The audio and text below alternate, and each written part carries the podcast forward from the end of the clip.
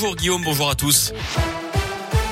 À la une, c'est l'événement de cette fin d'année à Lyon, la fête des Lumières. Coup d'envoi ce soir à 19h, ça va durer jusqu'à dimanche. Et parmi les 31 œuvres représentées cette année, la cathédrale Saint-Jean sera illuminée de mille feux.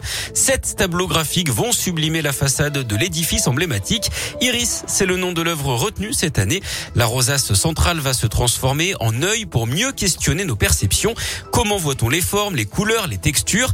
Le résultat d'un travail collectif mené par des architectes, des ingénieurs, graphistes et musiciens Parmi eux, Jérémy Bello qui nous en dit plus. On a décidé de traverser euh, des visions du monde et notamment celle du monde vivant et de questionner l'humain, le spectateur, sur euh, son rapport au réel. Est-ce que l'œil et ses composants ne représentent pas finalement le berceau des illusions? Est-ce que euh, tout ça est réel? Évidemment, on parle de couleurs, donc on a la nécessité d'avoir un matériel et une technologie avancée. On a déjà travaillé sur plusieurs cathédrales et évidemment, c'est la grande messe de l'art lumineux et de, de l'art numérique. Pour nous, c'est un grand challenge et surtout un grand honneur. Une œuvre immersive du groupe avec Extended, la fête des Lumières marquée bien sûr par l'épidémie, sécurité sanitaire renforcée avec passe sanitaire obligatoire autour des animations, interdiction de manger ou de boire en dehors des restaurants en presqu'île, à la Tête d'Or et au Parc Blandan.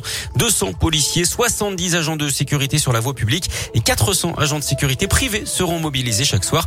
Pour trouver le détail hein, des festivités et des dispositifs mis en place sur radioscoop.com. Justement, la cinquième vague de Covid en France avec 59 000 nouvelles contaminations ces dernières 24 heures, une première depuis novembre 2020. Le nombre de patients hospitalisés augmente, lui aussi, plus de 12 700, c'est environ 1600 de plus sur une journée.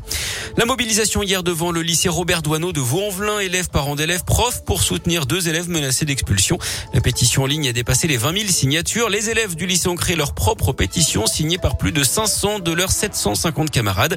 Nouvelle mobilisation euh, dès aujourd'hui dès demain, pardon, à 14h45. Ce sera devant le tribunal administratif de Lyon.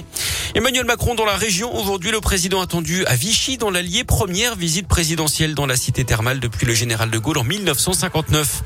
EDF condamné dans l'un, la compagnie épinglée par la Cour d'appel de Lyon qui confirme sa responsabilité dans la pollution des eaux souterraines de la centrale nucléaire du budget en 2017 à 35 km seulement de Lyon.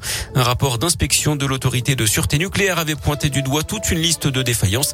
EDF a donc été condamné à payer une amende de 3 000 euros.